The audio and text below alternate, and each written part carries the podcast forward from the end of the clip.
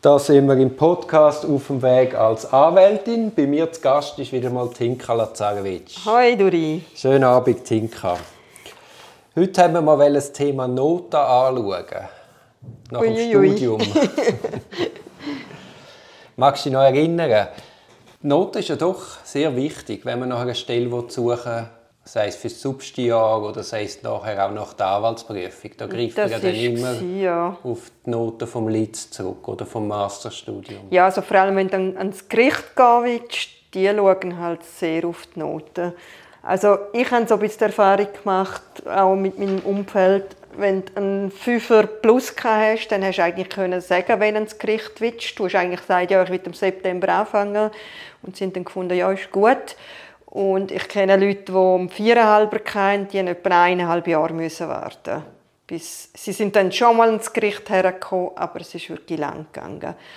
Und Es ist natürlich, natürlich auch ein bisschen abhängig, wie was gerade der Arbeitsmarkt hergibt. ja, Aber momentan muss man sagen, ist es wieder sehr schwierig, zumindest in der Privatwirtschaft Stellen zu finden, Substitutenstellen. Ja, also ich meine, es ist auch bei uns so gewesen, oder? Gerade auch Wirtschaftsanwaltsbüros, oder? Die schauen ähm, extrem, glaube ich, auf die Noten. Ja, ist klar, das ist eigentlich auch der einzige Gradmesser, den du kannst haben Vor allem, es sind heute vor allem auch Bachelornoten und nicht unbedingt Masternoten. Dort hast du auch, weißt, Bachelor, haben die Leute noch oft, hast die, die gaukischen Glocken. Und Master sind dann alle 5 plus. Von dem her, der wirkliche Gradmesser bietet dann halt Bachelornoten. Aber das musst du ja auch noch zuerst wissen, oder? Dass eigentlich der Bachelor quasi das Wichtigere ist inzwischen als die Ja, ob es Master. wirklich wichtiger ist. Oder ja. Aber äh, du nimmst halt dort, wo du das Gefühl hast, ist mehr Aussagekraft. Mhm. Ja, jetzt haben wir Gericht, Anwaltskanzleien, aber es ist ja auf der Verwaltung auch nicht anders. Sonst Verwaltung. das ist es so.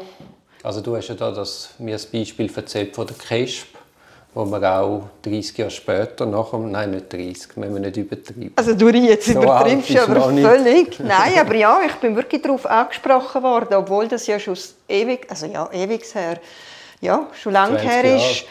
Äh, Und zwar nicht einmal beim Bewerbungsgespräch, sondern später im Gespräch hat dann geheißen, ah ja, du bist doch da so und so, oder? Die guten Litznoten, ja. Genau, und äh, bin ich dann gefunden, so, ah, okay. Also das ist tatsächlich noch, die, ja, irgendwie fällt es dann schon auf. Also das Fazit ist, es brauchst nicht nur für das Substijahr brauchst du gute Noten, sondern auch nachher, nach der Anwaltsprüfung. Es schadet, ja, ich glaube, es nützt Ja, schon. Du fällst ja- einfach auf, oder? Und und die Anwaltsprüfung hast ja eben nicht neue Noten. Du siehst dann an der, an der Rechnung vom Obergericht, von der Anwaltskommission, ob jemand einmal oder zweimal durchgefallen ist.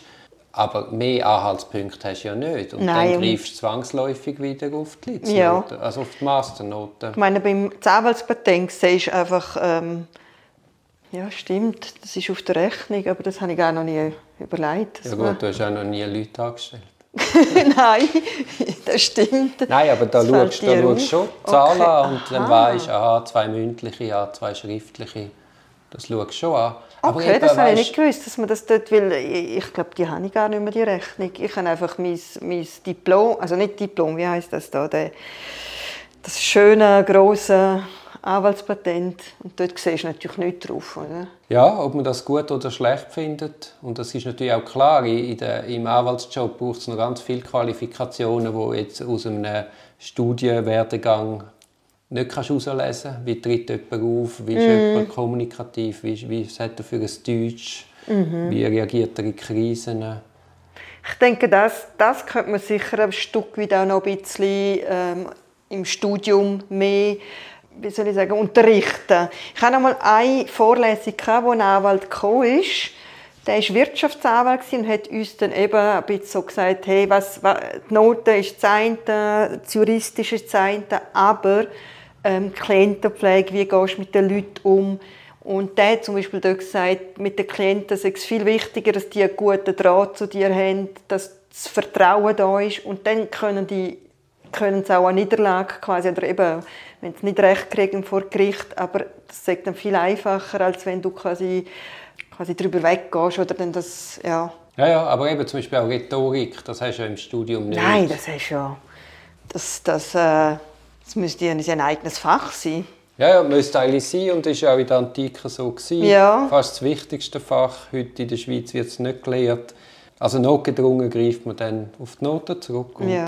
Ja, darum, ich denke, so Substijahr ist schon etwas sehr Wichtiges, weil da lernst du ganz etwas, also so viele Sachen, die du im Studium eben gar nicht mitkriegst. Das eine ist eben... Ja, die ganze Sachverhalterstellung. Ja. Das ist ja etwas, wo du im Studium, du lernst ja nur, wie es im Idealfall ist und wenn dir ein Genau. Sachverhalt Es ist so und es ist schon alles erwiesen, aber es ist Genau. dann eben überhaupt nicht in der Praxis so, Ja, ja. sondern äh, dann streitest ist du ein mal irgendwie. den Sachverhalt. Ja, ja. Aber eben, man muss auch sagen, ohne das Grundlagenwissen im Recht funktioniert alles andere nicht. Also Rhetorik kommt oben drauf, können Streit schlichten kommt oben drauf, Klientenhandling kommt oben drauf. Mhm.